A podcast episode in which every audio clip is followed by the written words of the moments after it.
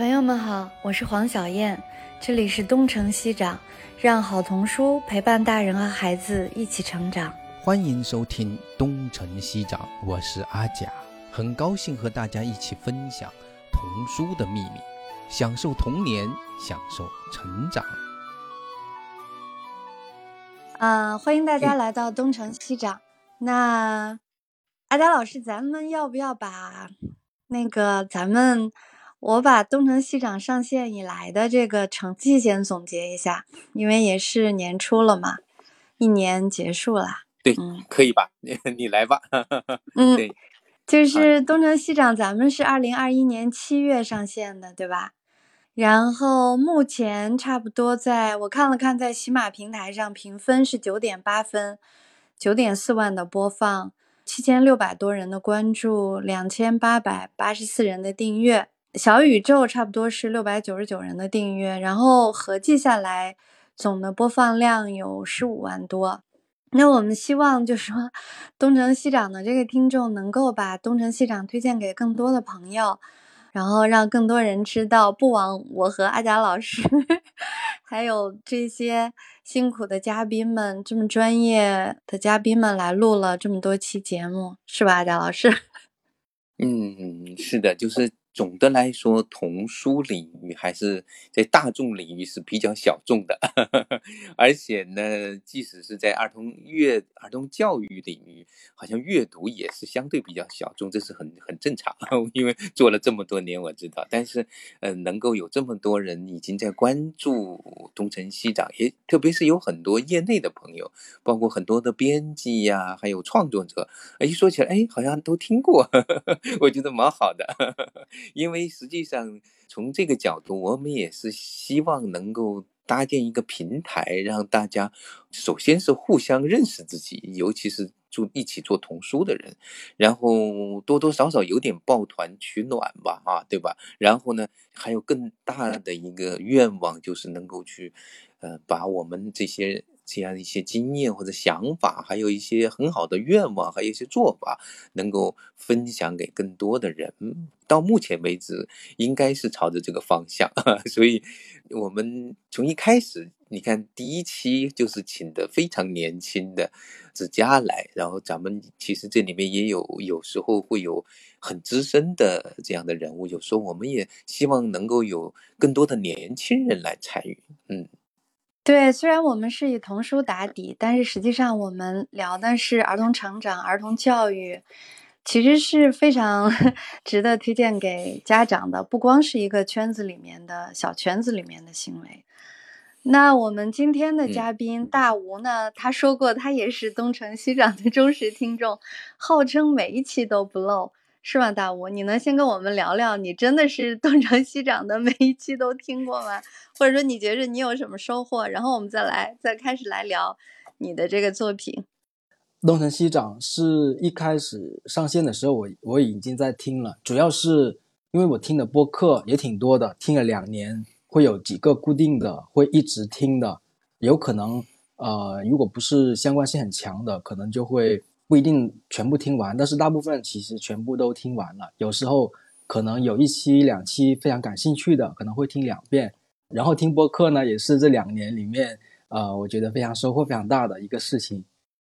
那大吴的，你有自己喜欢、特别喜欢的那个节目吗？啊，那个大吴，我就作为听众，我问问你。有啊，那个呃，有一个叫跳岛 FM 就很好。啊啊啊！对，然后还有对那个，我基本上每期都会听，对，特别好啊。嗯嗯，好的好的，嗯，好，小叶你接着说，嗯嗯，对，就是我们今天特别邀请大吴，是因为大吴最近得了一个，起码在我个人看来是非常非常重要的奖，就是二零二一年新京报年度阅读盛典。新京报一共选了十二本书，就是成人书和童书。各品类的书一起，那唯一的一本童书的奖项就是绘本的奖项，就给了大吴的三部三部曲。然后那个致敬词是平凡生活中的奇幻诗意。我觉得这这个致敬词短短的一句写的也特别好，因为大吴的作品，我个人是觉得非常让我惊艳的。因为我们平时看非常多的国际上的很优秀的图画书，那我是觉得大吴的这种图画书的语言的运用是非常的娴熟，而且我觉得他比较独特的就是他是一个文图合一的创作者，他自己的故事自己来创作，然后图画书语言的运用又如此的娴熟，所以让他还是非常的出色的和出挑的，在一众的创作者里面。阿佳老师，您的那个《新京报》的致辞是您来说的，您可以聊聊和大吴的这个作品的渊源吗？嗯，我简单介绍一下吧，因为我其实也是 评委啊，我也是《新京报》的那个评选的评委。呃，确实是，就是说，作为那个就是公共的奖项，比如文津奖啊、新京报啊。它有一个特点，就是它其实更加强调作品的公众性，所以如果是纯粹的童书，有时候反而不是特别容易获奖。这一点就是因为最后投票的时候，你要知道，绝大多数评委其实不是搞童书的，所以他们会倾向于会选择。他们觉得又适合孩子，同时又在大众层面上也也有颇有些推广价值的作品，这也是文津奖和那个这个奖的一个特点，就是这样。当然，那个我们也分小组，然后作为童书组的这样的评委的推荐，也是会有一定的这样的一种作用，会引导大家。但是其实候选的作品优秀的还不少。说实话，这一次候选的里面不是还有。奇想国的大大的城市，小小的你嘛。说实话，大吴，你这个是击败了那个小燕老师的大大城市。有我们两本呢，把我们全部击败了。还有陈 赛，陈赛的胖金鱼去哪儿了？陈赛和 刘畅。对对对，是的，是的，是的，对的。他这里面一方面应该说他是呃作为原创，其实还是一个目前，但是实际上获奖的不都是原创。作为中国人自己的作品，它会有一种中国人能够读得懂的某些元素，或者是非常亲切的元素。另外还有一点呢，就是它真的是读起来很能够让各种人都能够连接到自己的生活，这一点其实挺挺不容易的。当时我们在评的时候，其实也就是一个下午的时间，就其他没有看过的这些老师，那么他会选择性的。看一看其中的一些书，有些书一看之后啊，马上立刻觉得，哎呀，这个书真的是很有那种启发，或者是很有味道。就是我觉得《散步三部曲》它的就是那种挺有味道的。表面上看的很简单，你可以呃三五分钟就把一本给翻完，甚至可能三本加一块儿，可能也就是十分钟就搞定了。但是那读完了之后呢，会有很多的联想。所以，呃，当时那个主持人问我这本书最打动我的是什么？我其实对我来说，这本书当然我为他写过导读，我知道他的那种文图叙事的这样的它的特点是非常符合图画书的一些原理。当然，这是只是技术上的考虑，但更重要的，我觉得打动我的就是他去把一种很日常的事情，嗯，能够表达的非常有趣，而且其中的那种兄弟之间的那种感情很真实。呃，至少对我这个有三个哥哥的人来说，我觉得从中看到了很多我跟我自己哥哥的这样的一些交往啊，那种过去的一些，就是当时可能不觉得怎么样，但是现在回想起来是挺暖心的那些各个瞬间。所以我觉得他一定有这种特质吧，啊，所以我作为读者，我也就补充到这儿吧。那更多的还是请大吴来说一说。大吴，你大吴，请说说看吧。你的获奖 啊，谢谢谢阿贾老师的点评，还没有让你得那个获奖感言啊，你你你说说看，嗯啊，我我也看了那个直播，看了阿贾老师的那个点评，我是觉得很感动的。嗯，第一个呢是这套书，可能我第一次看到和大大的城市小小的你一起入围的时候，我是觉得呃能够并列，我已经非常荣幸了，就没有想到会会会选他，所以我觉得因为。希恩尼·史密斯是我这几年来最关注的，呃，很喜欢的，呃，年轻的绘本作者。然后我我觉得能够跟他一起入围，我觉得可能没有什么希望了，真的是这样想的。然后，但是还是很高兴。然后阿贾老师在呃分析这个绘本的时候啊，我觉得也给了我很多那个意想不到的，我新的感受吧，就是我之前创作的时候并没有想过，就是呃有那种亲人之间的那种互动什么的，也没有去强调少年感这种东西，都是在出版以后 我才发现大家的那个评论的方向都基本上是围绕这个说了很多，因为这几本书啊，实际上是我自己感觉它第一最重要的呈现的可能是黑色幽默，就是比较搞笑的三个小故事。但是呢，有几个吧，好几个成年人反馈给我的那个感想就是好感动啊，看了想哭之类的这种感想，好几个是大大出乎的意料的，包括我们的九儿老师还有麦克小葵他们发的朋友圈也是类似这样子的，还有其他的反馈也是大人的一一些反馈吧，都是偏这种的，这让我大跌眼镜。对我，我真的没有想到是这样的一种感感觉，可能大人跟小朋友看的感觉也是不一样的。所以阿杰老师，呃，在那个不论是导读里面还是颁奖的时候的那个解说里面，都让我反思了很久的这几个故事。对，这是我觉得很出乎意料的地方。大吴刚才这个话让我觉得挺有意思的，就是看那个散步三部曲，我自己的感觉就是说。那个三本书用画面讲故事和人物，就是呈现出来的受限的感知能力形成对比，然后造成幽默的效果。所以我还是觉得，就是说，就所以说每一本书，每一个人看到的，就是一千个读者里面有一千个哈姆雷特。我还是能够从小朋友的角度来够来享受那种惊喜，就是小朋友会不断的去。去在发发现画面和文字的那个不对等里面，或者画面藏的那些东西，然后很惊喜。然后这三本书里面，我个人最喜欢的是露营，我觉得他简直太巧妙了。然后我也特别喜欢阿佳老师的那个导读，我感觉那个导读特别切中文本的要害。嗯，很多导读就是读后感嘛，然后我超级不喜欢那种导读。小燕老师这个呃，我觉得很有意思。我我的想法是一样的，有很多导读它是可有可无的，这是我真非常真实的 一个一个感受。第二个的话就是关于这三本书大家的反馈，或者说最喜欢的哪一本，这个真的很有意思。呃，我们在做出版之前，其实我们跟编辑他们都很看好，或者最最有信心的，就其实就是露营了。我自己也也是最喜欢这一本。但是出版之后所收到的所有反馈里面，最好的评分最高的、口碑最好的就是有和，所以这也也让我有点郁闷。对，嗯，露营反而是三本里面评分相对来说没没有另外两本高。对，这也是一个也是一个出乎意料的一个事情。也也想听阿贾老师 说说这几本书的一个排序。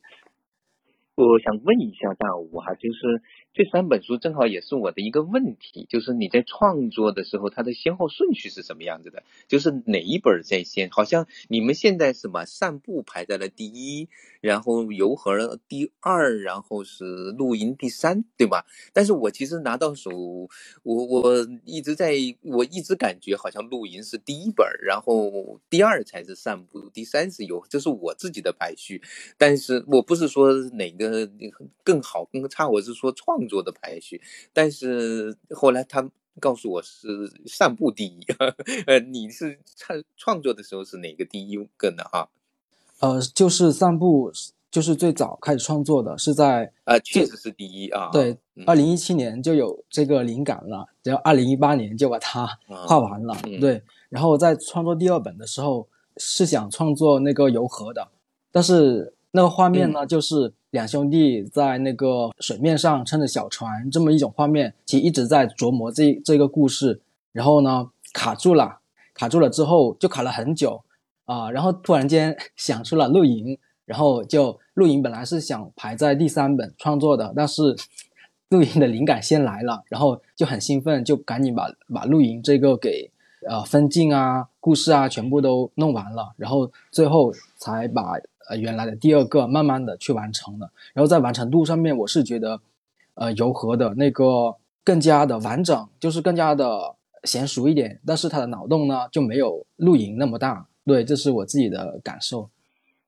嗯，大概我也感觉是这样，就是好像露营，其实实际上这三本书的叙事都是由散步它所提供的一个基本的框架，然后其实露营也好，还有游河也好，基本上是沿着这样的一种叙事的框架，然后包括也它的汲取的这样的一种营养，也是从呃生活里面的一些，就是等于是到野外啊去探索啊散步这边来，但是。嗯，这三本里面，就是从我作为一个技术性的哈，就是从于绘本的研究者或者是那种资深的读者，我们不说专家，因为 专家这个词被用烂了。就是说，我觉得呢，散步这里面呢，它实际上是非常巧妙的在运用了一些呃叙事的方法，但是这些叙事的方法呢。多多少少都能从一些经典的故事里面找到一些痕迹，就是包括就是文图的不对称，然后包括那个就是好好像能差点就找到了，又又没有找到，就文图不对称。从母鸡罗斯出门去散步那边就已经开始了，然后再到那个山姆和大卫去挖那个，也有那么一点点这种意思。所以他这个呢，就是他给人的那种惊喜感。不是特别多，哎，但是怎么说呢？就是他还是觉得他的是一个非常好的创意。但是这个故事里面有挺有趣的在哪？就是他的那种叙事的那种，其实蛮严谨的。从一开始很日常，然后到下面的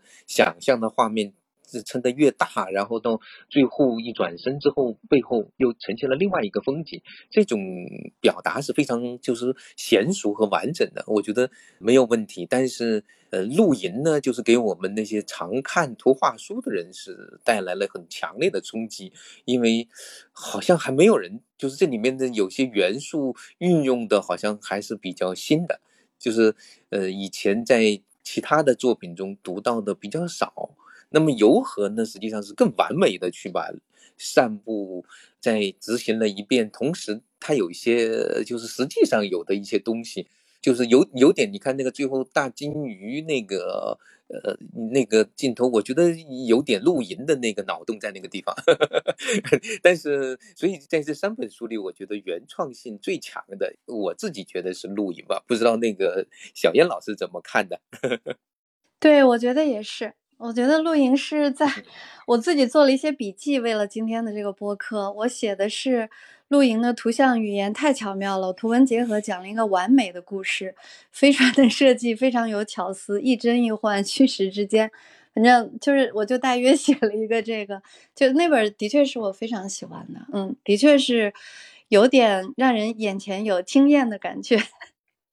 嗯，就它有点不露声色啊，嗯。我也是觉得露营可能是在我的故事里面是那种可遇不可求的，就是它就是被砸中了那 那种感觉。虽然它的评分可能不是很高，反正我是觉得三本里面我是觉得这本是最强烈的。我自己个人也是喜欢那种强烈的东西。对，然后我觉得可能他有一个问题，可能我猜露营还能更加完完美或者更加好的表现的，但是我没有，可能已经尽力了。但但是没有想到更好的表现。但是如果把它做成一个动画短片的话，它可能就会更加合适，这个故事可能会更加令人惊讶的那种感觉。对，这也是我目前的一个感受。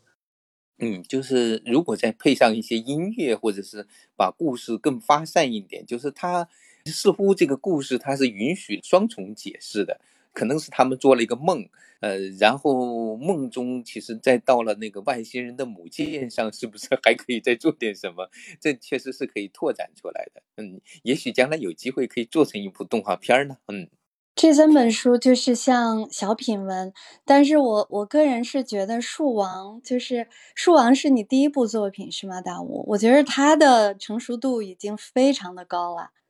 呃，对的，我为了今天。我猜大家可能也会提到我，然后早上还拿书王出来看了一下。我觉得虽然很久没有翻开了，但我看了一下，觉得还是 挺好的，就还没有出现那种觉得不好，就觉得很很纠结的感受。我觉得树王确实是比较完整的，它在呃那个设计上面，我觉得还是花了很多的那个心思的。就它的所有的结构里面也是非常，我这样说可能不太不太好啊，就说自己 都好。我是觉得树王它的结构。呃，因为很少人提嘛，我是觉得它可能是比比较紧密的，就是没有办法再改动一点点的那种感觉。这也是我早上又翻了一下，对。树王，我是在那个呃法兰克福看的。我第一次看这本书，就是你那个树王不是入选那个英国的 Depictors，我也不知道他怎么念。就是其实我认识那个人，做这个他是 Sam，然后建这个网站的人，他评的那个二零一九年世界一百本优秀绘本，当时他在法兰克福书展展出嘛，你是唯一的一本入选的那个中国的图画书。但是我我现在回忆啊，我第一次看《树王》，我其实没有像看到《露营》那样，就是那样惊艳。但是《树王》就是一一部非常成熟的，它让你，我为了准备这次这个播客再去看，再去看，然后我就觉得哇，《树王》里面的东西太多了。阿达老师，您觉得呢？就是《树王》，我觉得是一本挺深刻的书，就它可能。不是那种小朋友，就是小小孩儿一看就能喜欢的，就或者是，但是会产生很强烈的印象，因为这个故事本身，嗯，蛮神奇的，就是它是有一种，其实有点像是一个幻想小说的这种苗子，当然也可以看作是一个童话。比如说在，所以我最近其实是跟，呃，普普兰那个萌写了一篇，就是关于。各种各样的种树的书，我也提到这个《树王》这本书了。其实关于种树的书还蛮多的，但这本书它的架构很，其实蛮宏大的，就是一棵树，然后它开始的时候它成了一个景，然后可以让很多人来围观，然后来旅行，然后来建成了一个城镇。但是它特别特别的，再长大了之后又成为人类的一个灾难，就是这个。人类又不得不把它给，就是把它给毁掉，但是毁掉了之后，在它之上所滋生的这一些东西，又同样也被毁了。这里面多多少少是不是有又有点类似这个风之谷的这种这联想？就是说，呃，人类和大自然之间是不是就是一种零和的关系？就是要么你死，要么我活的这种关系，到最后再重新去探讨有没有共存的这种可能性。其实它有一点这个命，这个背后的命题很大，就我不知道大吴最初是怎么去想起创作的这本书，因为毕竟在这个之前是没有创作过绘本哈。就是我看过你另外的一个访谈，好像是碰巧认识了那个普普兰的编辑，所以才提起来把这本书的出版推到日程上。是就是最初是怎么这个因缘是什么样子的啊？你跟我们先分享一下，嗯。呃，树王是也是出版之后，我看到很多人的评论都是说一个反工业的或者反工业化进程的或者之类的这种评价都是比较宏观的这么一种呃评价。但是实际上我在创作的时候，我真没想过，我就觉得我就想创作这么一个故事，完全是想想把对树的那种感受跟很激烈的那种东西表现出来，就开始创作树王了。本来最最根本的一个原因就是我很喜欢树，也一直渴望 种一棵很大很大的树，但实际上这个小小的愿望是很难达成的，所以就比较无知的情况下，就是按自己的想法去创作这么一个绘本故事。对，我一开始当然啊大家的分析我觉得很有道理啊，我觉得完全是对的，而且虽然我没有想到，但实际上可能潜意识里面就是有与这种东与这种东西有关的，只是我没有能力在一开始的时候就去总结出来。包括刚刚呃说到的三部三部曲也是一样的，就我可能没有能力去分析去拆解，但是我就想呃有这种强烈的渴望，就是把这个故事讲出来，我觉得这是最重要的一个创作的来源。然后刚刚叫阿贾老师也提到了，就是这个是第一本绘本，那实际上呃我在画树王之前，我也写了一些其他的故事，但是我当时对图画书呃的出版也不是很了解，投出去的那些草稿可能也画的不太。好或者不太完整，然后总是没有过，那在这个时候我就觉得很郁闷，我就想我要使一点真本事，所以我就一口气的把树王整个故事画画出来了。然后大家后来看到的这一版，其实就是跟我画出来那个版本是很接近的。我就是想换一种投稿的方式，就是想想怎么样呢？就是想让大家惊惊讶一下，就是。有很重的，先画画一个城堡之后，让人眼前一亮。对，就是怀着这么心机很重的去去偷偷努力，然后惊艳所有人的感觉。对我当时就是有这么一种想法的，然后真的就去执行了，然后画出来之后，它也很顺利，就是就能够出版了。就确实是一个，就很想找到一个入场券，对，就是这么感觉，就就这样很激烈的把这个故事给画出来，对，就是这样来的。哎，你在画这本书的时候，你自己的工作是在做什么呢？我这个也是蛮好奇的哈，就是跟你当时的创作这本书的那种环境，还有你你的愿望是什么样的？我特别想了解一下。就是在画这本书之前，你好像也做了一些插画的事情，但是本职工作是跟这个无关的，对吧？呃，是的，包括现在也是的，就是是很正常的。很正常的 一个日常工作。他们说你是在做做 IT 的工作是吧？嗯，呃，是在一个互联网公司里面，但是不是那种写代码的那种工作了。对，呃，嗯，对，可能是在一开始的时候可能会有这种认知的错误，然后会会会呃，大家传起来可能会有一些认知的偏差吧。我觉得。哎，你是你的专业是学什么的啊？我专业是是学计算机的，但是我是在毕业之后做过一个比较短暂的前端开发的这么一个工作。那我觉得后来觉得这个可能不是我最擅长的，所以就如果拿这个去跟别人比的话就很难了。所以我就想办法去转成这个 UI 设计方面的东西。对，之后就沿着这个路下来了，包括现在也是 业余创作者。哦，那你那个，比如说你的画是主要是在用电脑来画呢，还是用那个那个在纸上用笔来画？你更倾向于哪种绘画？呃，肯定是更倾向于在纸笔上画的，因为我一开始画画的时候就是在大学嘛，大二的时候就突然发现原来电脑可以画画，然后就开就开始创作了绘画了，对，就开始绘画了，是这么开始的，就很突然。然后后面的话就接触到绘本之后，就很想。呃，很渴望的用真实的材料在纸上画的，所以目前所有的书里面，除了小鸟和雕像用到了一部分呃电脑的涂色以外，其他的都是呃在纸上画的。但实际上就是等于是你是一个又很喜欢画画的人，但是你在这个故事啊，比如我们说树王这个故事，最初肯定是去种一棵树。但是最后这个故事变得其实变得很大，就是变得很难控制了。它涉及到一座城市的兴起和毁灭，然后一片土地的重新又开始。这实际上是个大故事。就这个故事的这个构想的过程是什么样子的？我我也蛮好奇的。这不是一个小故事。嗯，小燕老师你怎么觉得？是不是也是挺大的啊？我对这本书的理解跟大家都 不太一样。我是觉得他就是写了一个生命的成长史，对应着一个少年的人生轨迹。其实他不光是一个少年，就是就是从一个少年开始，这一个人的完整的成长的轨迹。就我觉得他的题就是他的第一句话：“小树苗在长成大树之前，没有人知道它会不会长成大树。”我觉得他其实表现的就是生命的不可知和不可预测。然后我倒是没有看出来太多的那种对抗和破坏，而是我是觉得那种生命自身的那种力量是不可预测的。我觉得它就是关于成长和儿童的一种隐喻，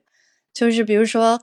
它里面有很多话，我觉得写的特别好。就是这本书，我是觉着大吴他首先是一个创作者嘛，他他原来是也写作对吧？你你也经常投稿嘛，就是那个创作创作文章嘛。就我觉得他这个树王里面有一些话，就像我刚才读的那一句：“小树苗在长成大树之前，没有人知道它会不会长成大树。”就是普普通通的一句话，但是你去想，你可以就是回味很多，思考很多。然后它里面还有这句话是：“当它长到普通树的大小时，大家都以为它只是一棵普通树。”然后后面还有：“要是他不再长大，永远都这么大，多好。”就是我们，我们经常都跟孩子说这样的话，所以就是可能我觉得男性可能容易看到那种对抗和破坏，我可能从一个女性的角度，或者是常年跟儿童打交道的角度，我可能更多的看到的是成长和这种未知和不可预测。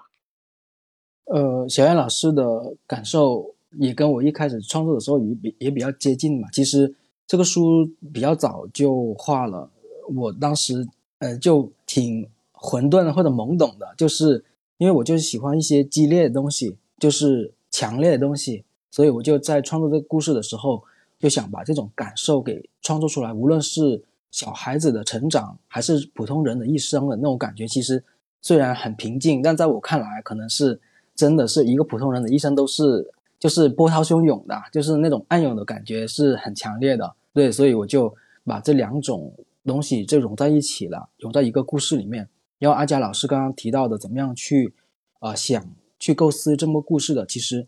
呃，我觉得很多故事，尤其是绘本故事这样的篇幅啊，呃，我在一开始它能不能成立，能不能作为一个故事，我觉得有三个点。就能够决定了，就是它是不是闭环的，就不是闭环，它是有一个开始，有一个结局，呃，有一个中间发展的。如果你能想到这个结局是怎么样的，如果整个简单的看起来这三点是，呃，比较合适的，那这个故事我觉得就可以展开创作了。对，是这么来的。就是说，你是应该是先想到。到了这个故事的开始和结尾之后，然后在中间再把它丰富起来的，可以这么理解吗？呃，对，也会肯定会想到这个结局的。如果没有这个结局的话，这个故事其实就可以不存在了，可以这么说。嗯，然后这个故事也很意思啊，有很多呃成年人很讨厌这个故事，或者说有一些呃妈妈他们给孩子们念这个故事的时候，看完了会觉得很茫然，就是不知道该怎么样去。总结或者总结出一一段话来，或者也不知道该怎么去解释这样的一个事情，所以这也是一个特别有意思的地方，是吗？已经有人跟你反馈，不知道该跟孩子怎么那个总结中心思想，是这个意思吧？对，就是不知道该怎么去评价这个事情，也不知道该怎么去评价这本书。对，还有一些人，嗯，会比较反感的，因为没有赢家的感觉，对，就比较强烈吧，可能。哦，这这也是一个看点哈。不过那个小燕老师刚才说的挺好，就是你那个嗯那句话，小树苗在长成大树之前，没有人知道它会不会长成大树。但是实际上，它又是开头又是结尾，然后似乎总是在这么循环，所以它也是留下了一个非常开放的一个结尾。嗯，挺好的。你那个书里面，有一些画面里面有那个大钟、大猫和大眼睛，那个有没有什么指代或者有什么意味呢？哦，明白。那个的话，我就是想强化一下这个作为一个新建的这么这个城市，我想突出一下它的那种魔幻的感觉，就是它可能作为一个旅游城市存在的嘛。那么在我们在现实中，它如果是一个旅游城市。那它肯定会做出一些跟其他普通的城市不一样的地方，可能就会做一些非常夸张的、吸引人来看的那种东西。我觉得这种张力我就非常喜欢，所以在在里面会有非常多这种表达。然后包括在这个城市毁灭之后呢，那些废墟是一些动物的那些呃，他们那些动物的广告牌，他们也变成废墟了，那种感觉呃，我我自己也很喜欢，可能是有个人口味的那种表达在里面，对。那你对应的就是旁边的这个小人儿，一直到他成长成为他的一家三口，然后孩子离开家，可能去求学了，对吧？然后后面他变成了一个老人，就是这条线，生命的这条线，你觉得就是树的那条线，就像你的表现是非常激激烈的，那你对应对应着人的这条表现，你情感怎么处理呢？呃，这个可能。一开始只是想提供这么一个视角吧，就是因为如果很多书里面，如果他的角色既不是一个人，他的主角既不是一个人，又不是一个动物，如果只是一棵树的话，可能大家比较难以进入。呃，这也是一开始所想到的。其次的话，我觉得在创作的时候，我就想那样创作，就没有，就就一种很很直接的一种反应吧，可能是跟创作者的那种个人感受，就像相当于我就想表达一些。我自己的想象或者跟我有点关系的那种感觉在里面，包括呃，阿佳老师在导读里面也写到三部三部曲用的那些名字，就是用我的自己的 名字，那说明是会有一种代入的那种感觉在里面的。呃，然后我自己也确实是有这个呃习惯，就是有一些强代入的东西的时候，就会感觉它就是跟我紧密相关的，可能就是我故事的一部分，我可能就在这故事里面。这样的话就在创作的时候会有更加强烈的呃那种情感在里面。这也是我在其他书里面确实也也差不多也是这样做的。然后当时在创作这个树王的时候，我确实也很关注一个人，呃，他从小时候到成年到变老。这件事情本身对我来讲虽然很很很平常，但是我是感觉很激烈的，就是很强烈。我我那段时间就对这个事情，呃，对一个人的这种生长的这么一个轮回，会有会有非常强烈的感受。所以在创作书王的时候，就把这些东西都揉在一起来来来放进这个故事里面了。对，是的，就是我看到这里面就是特别好玩的，就是这个孩子刚开始是带了一只。一个是鹅还是什么？就看在种看到了一棵大树，然后后面在那个地方有可能是谈恋爱呀，然后结婚就有了个孩子，而他们的孩子呢是穿着一个黄色的那个 T 恤衫，对吧？就是我看着好像，然后后来他们把这个孩子送呃提着箱子离开了。这个黄色的那个 T 恤衫的孩子呢，就后面频繁出现在 大吴的作品里面。这个还是是不是有一点你自己的那种，呃，自己的那种这种这种符号在里面呢？就是穿着一个黄黄色的 短的 T 恤衫，然后他经常在各个各本书里面出现。啊，对，这这个跟我刚刚说的 可能有点类似，就是说，嗯，他穿什么颜色或者呃什么形象倒不是重点，重点是我必须选定一个，就是就是锚定了这个这么一种一个这样的角色，可能就开始可能更容易有代入感。然后其次的话是，呃，我以前也写东西嘛，我发现我写小说类的那那些东西的时候，就特别喜欢用第一人称去写，就是第一人称的时候会有那种比较强烈的感受，然后又有那种跟第三人称完全不一样的，然后我就感觉我非常擅长，就用第一人称去写那些故事或者小说的时候，就会感受就明显有不一样，所以后来甚至啊，我的笔名也是来自于以前写。东西的时候，里面的一个小角色这这么来的，就是，呃，对，这是这是一个点吧。第二个的话是，呃，想起刚刚一开始提到三部三部曲，为什么会有人说啊，觉得有那种呃少年时候的那种感受在里面？呃，阿杰老师在那个导读里面也提到，我的笔名用的也是呃自己的名字，就是其实就是有这种感觉在里面，就是想想。想要有一个非常强的代入感，然后去做这个事情的时候，包括画一方画一张普通的画的时候，其实会有很强烈的感受的。这这种对我来说，可能这个故事首先在情感的层面上面，它就很可信。就是我是觉得这个东西就是就是真的，就是我我是很可信的，就是它的那个底座，我觉得很稳啊。然后在在上面创作的时候，就会就会觉得很踏实。对。我想请那个大吴推荐一下你喜欢的，就是我们刚才有说到陈志勇，有说到那个嗯希德尼史密斯，说到吉米，还有什么你推荐给图画书的创作者和图画书的爱好者的一些？我在微博上面也给阿简老师留言过，希望他能够聊一聊，希望东城西长你们能够聊一聊呃里欧里奥尼的故事，我是觉得。最近这几年来，我最关注的年轻作者或者呃一些作者前辈，可能就是希德尼·史密斯和乔安·克拉森。呃，我这里面要跟大家分享一个小故事。我在刚开始还没有开始画画之前，在大学的时候，我就很喜欢动画片、动画短片。动画短片它跟绘本。很像的，它会有很多实验性很强的东西。呃，我这里面说的动画短片，它不是跟我们现在看到的那些动画片不太一样的概念，它可能更多的是实验性很强的，就不是日本或者美国那种动画那种三维动画，它纯粹是一些实验性很强的、很先锋的那种感觉，然后故事可能也很离奇的，就是没那么主流。我当时被这种动画短片震撼到了，就是非常非常的震撼，然后我那个时候才开始想要。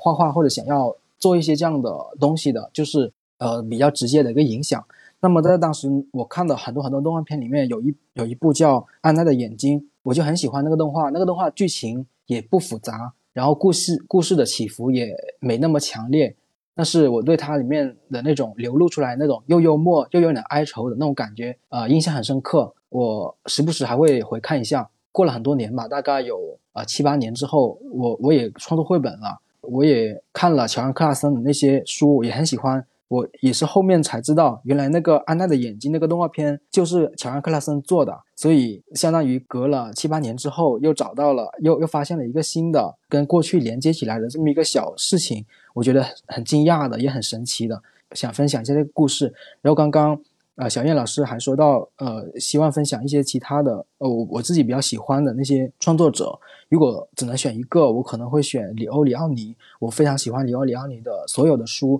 而且他的小黑鱼可能在他的书里面，在我心中可能还不是排在前三的，可能还 排的比较后一些。对，除了有里欧里奥尼以外呢，魔法像这几年引进的那个作者也叫乔恩艾吉，我觉得他的书也很有趣。我第一时间能想起来的可能就是这些。那你可以说一下你喜欢的那几本里奥里奥尼的书，阿佳老师肯定可以跟你呼应的。呃，我很喜欢那个，可能最喜欢就是田鼠阿佛嘛。然后其他的，呃，刚刚阿佳老师也提到了那个，呃，发条老鼠亚历山大那那本书。然后还有其他的，可能是地科与金翅膀，像这几本，我觉得可能会排的比较前。对，然后里奥里奥尼的书其实很简，其实他所有的主题都在指向一个方向。我是在看阿佳老师写的那些导读之前，我我就有明显的感受，我觉得这些书好像都在讲同一个故事，或者在讲一个东西很相近的，其实就是在在追寻自我，或者说有那种感受。所以，呃，我看了阿佳老师写的那些导读，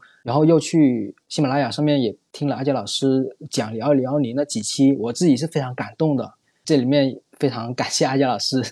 也期待之后阿杰老师也可以多聊一聊啊，里奥里奥尼，对，也是一个小小粉丝的一个期待。好吧，对，其实我们都是挺喜欢里奥尼的读者。实际上，最初非常非常偶然，就是最初他们想要引进大陆的版本，要翻译里欧里奥尼的时候，他们暂时不想用台湾的译本。其实台湾的译本也非常好。所以他们在国内找人的时候，我说正好我碰到了，我说我来译吧，就是不给钱我也愿意。其实当初给的特别少，但是我还是非常喜欢，因为这就就是大吴说的，他的书很简单。这个其实有时候那个故事讲到简单，有时候比讲的复杂。有有的时候更难，当然复杂也有很难的，也很难的地方。但是讲的很简单，同时又让你觉得充满了联想和想象，每个人都可以通过这个故事想到自己，这个就很难，这就不容易。然后他确实做到了这一点。然后我们真的后来越来越多的了解里欧里奥尼的生平的时候，发现他其实生平还是非常复杂的一个人，就是很很多的经历。然后他在每个重大的选择的时候，他都有出人意外的这样的一些地方。嗯，但是最终。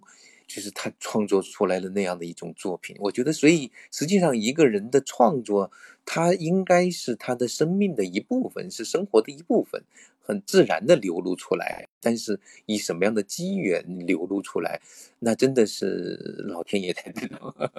是可能是这样。但是过日子、过生活其实是第一位最重要的事情。嗯嗯，对的，我很同意阿杰老师所说的，就可能。日常的生活可能是比所谓的创作要重要很多的。然后，呃，因为刚刚也提到小燕老师，好我刚刚好像漏了一个问题，可能就是如果是给创作者跟我一样的新人，我的一些自己的经验或者感受的话，我我可能会觉得，呃，除了生活本身比较重要以外，我觉得其他的补充或者阅读其实呃是很重要的。只读绘本再去创作绘本，我觉得肯定是不够的，因为。绘本它本身是一个呃被简化或者是重重筛选之后所精选出来的。呃，如果我们自己作为一个年轻的新人去创作绘本的话，我觉得还是得消化更多的、更复杂的东西之后才去创作出呃绘本这么简单的这么一种题材。对我觉得其他的经历跟阅读。的这些面，呃，我觉得是非常重要的，因为国内其实有很多人画画是非常好的，我自己非常关注这些问题，包括呃，有很多年轻的插画师，呃，他们的画法、画风跟技法是完全非常非常厉害的，我觉得非常佩服的。但是如果他们去画绘本，绘本跟插画两个概念是完全不一样的，这也是我非常想呃表达的一点或者提示的一点，对，这也是我比较强烈的一个感受。哎，我想问一下那个大吴哈，就是正好说到这个话题了，就是比如说《树王》，我呃可以明显的看出他是受阿成的呃那本《树王》的，就那篇中篇小说的是有一点他的影响。其实跟从其他的书来看，其实应该包括小鸟和雕像啊，其他的应该也跟你日常的阅读和思考是蛮有关系的。你从小到大，你读书，你你爱读什么样的书呢？包括最近你你在读什么样的书啊？蛮好奇的。因为九零后跟我们，我跟小燕老师都是七零后，可能我们阅读的经验呢，也经历也不太一样啊。你们到底在读什么书？嗯，我非常非常好奇。我小时候的读书是比较狭隘的，包括很多年以来，可能在二十岁以前，可能所读的那些书都是很普通的，就是能看到什么书籍就是什么书，可能文学类的书会比较多。然后到了最近几年，我觉得自己实在是太无知了，就是阅读面啊，所有就各种各样的地方是实在是很很欠缺，就一个有感觉到一种非常大的这种欠缺。这几年来，呃，读的书里面，以前大部分都是文学书会比较多，近近几年来的话，可能读的那些社科类的书可能也会多一些。实际上，呃，越读 就越知道自己非常无知的，这也是一个。啊，我觉得非常非常迫切的一个一个一个点吧。但是实际上，嗯，年轻人包括我自己在内的，平时被手机啊、被电脑啊所占用的时间是很多很多的。就是我自己也统计了一下，就是二零二一年所读的。那些书啊，读的书是非常少的，除除去绘本跟漫画以外，或者图像小说，我我我也看了很多绘本和图像小说，毕竟是有一点点关联的，这个是正常的。然后那些文字书，就是全文字那些书，读的还是比较少的，可能都不到十五本，十五本以内吧，可能真的是非常少的一个一个，也是 需要反思的。然后呢，弥补这些呃阅读上的。的书的话，我觉得听播客就是我一开始提到的听播课题，就是可能能少少的弥补一下这方面的一些东西。包括我近几年可能非常感兴趣的一些书籍，可能是非虚构相关的。当然，非虚构也也是越来越热了。非虚构我是读起来会有非常强烈的感受，也觉得很好看的的一些书。对，不知道能不能回答阿佳老师这个问题。比如有没有特别特别喜欢的书，跟我们分享一本？对。呃，非常喜欢的书的话，嗯我以前也推荐过给其他人。就是在我十来岁开始要写东西的时候，就还没有正式开始写东西的时候，我看到了美国的一本书，叫《芒果街上的小屋》，是一个很简单的，就是像诗一样的那个书。我当时觉得非常非常震撼，呃，真的。被震撼到了，所以有一种非常强烈的啊想要表达的感觉，所以我可能是在那个节点开始想要用文字去写东西的。对那本书给我的感受非常深刻。当时我也很喜欢刘亮程，刘亮程的一个人的村庄，在我看来是非常非常少见的，可能是独一无二的那种存在。不过我我呃除了呃这些大家都很熟悉的这些书以外，呃我自己个人是非常喜欢。新疆的一个散文作家叫李娟，我觉得中文写作者里面李娟在我心中的地位是非常非常高的，可能是无可取代的。然后她的文字很好，她可能是华语写作者里面写散文写的最好的，这是我的个人感受啊。然后他的文字里面是没有那种套路性的东西的，也没有那种负担的，我觉得这一点是对创作者来说是一个启发吧。然后呢，他对我的影响可能是很大的，就除去创作上面的那种启发以外。对生活的这种感受，对我来说是很难总结的。但是我是像我基本上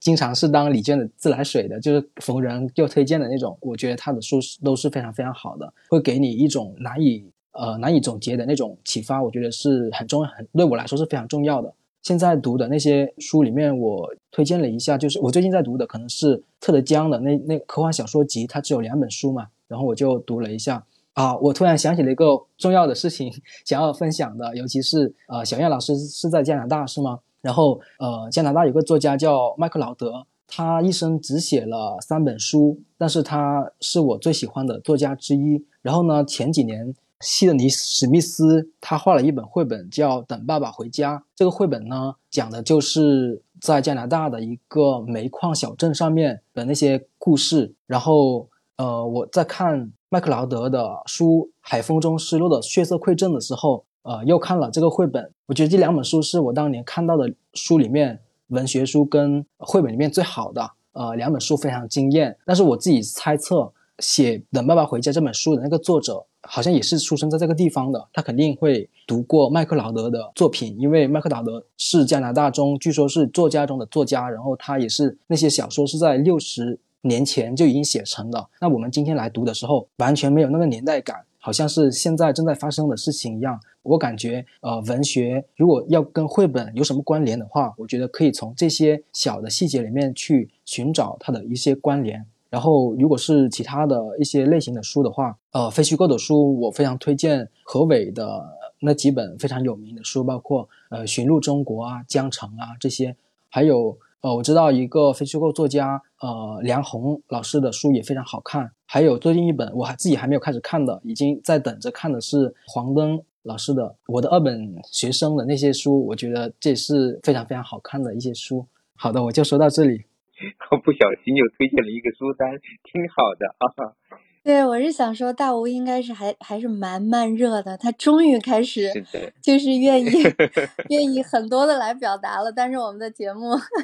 差不多该收尾了。还有没有什么？因为大吴你是创作图画书的嘛？因为我们这个节目也不光是童书的发烧友，还有很多父母。你有没有什么就是可以借由我们这个平台跟父母沟通的话呀？这个问题有点难，不过我建议就大家读图画书的时候，尽量呃不要去得出一个什么结论或者一个道理什么的吧。我觉得能够享受那个故事，我觉得是已经很好了。对，这是我比较想说的。那今天要不然我们就到这儿吧。非常感谢大吴，然后尤其是后面的这个长长的书单，感谢你推荐加拿大作家，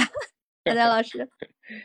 是的，是的，挺好的。对，其实一个好的创作者，他必须首先是一个好的生活者，也是一个好的读者。所以我觉得大吴虽然很年轻，但是。有这么多很好的体验，如果能够坚持下去啊，就是其实我也有一点点好奇，就是嗯，我们知道可能你刚刚开始创作不久，但是实际上。你的这种图画书的运用的娴熟，就是那种语言的运用，这种娴熟还是蛮让人惊讶的。就是这些可能是某种天分，或者是某些文学的这种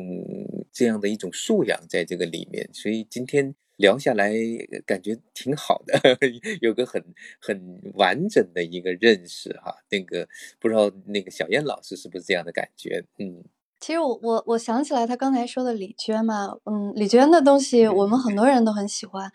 其实想想看，其实就是创作本身就李娟的东西，它非常的天然，就是毫无雕饰，然后非常的真实。其实一切好的创作一定是简单的，是天然的，是真实的，是毫无雕饰的。所以我觉得就是说，不管是创作本身，还是出版本身，还是我们做任何事情。就是不能有目的性，然后真的是一任天真是最好的状态。嗯，那我我最后就要说一个这个，感谢大吴。然后我个人觉得你是最有走向国际的 可能性的一个中国的年轻创作者之一，加油加油！我特别希望你的作品在国际上到处开花，祝福你。好，谢谢小燕老师，谢谢贾老师，谢谢塔克老师，也谢谢各位啊听众朋友们啊！我我刚刚听贾老师说我很年轻，我觉我觉得自己已经 挺沧桑了，一点都不年轻了。对，呃，然后呃聊的也很愉快，非常感谢大家。那就再见了。好的，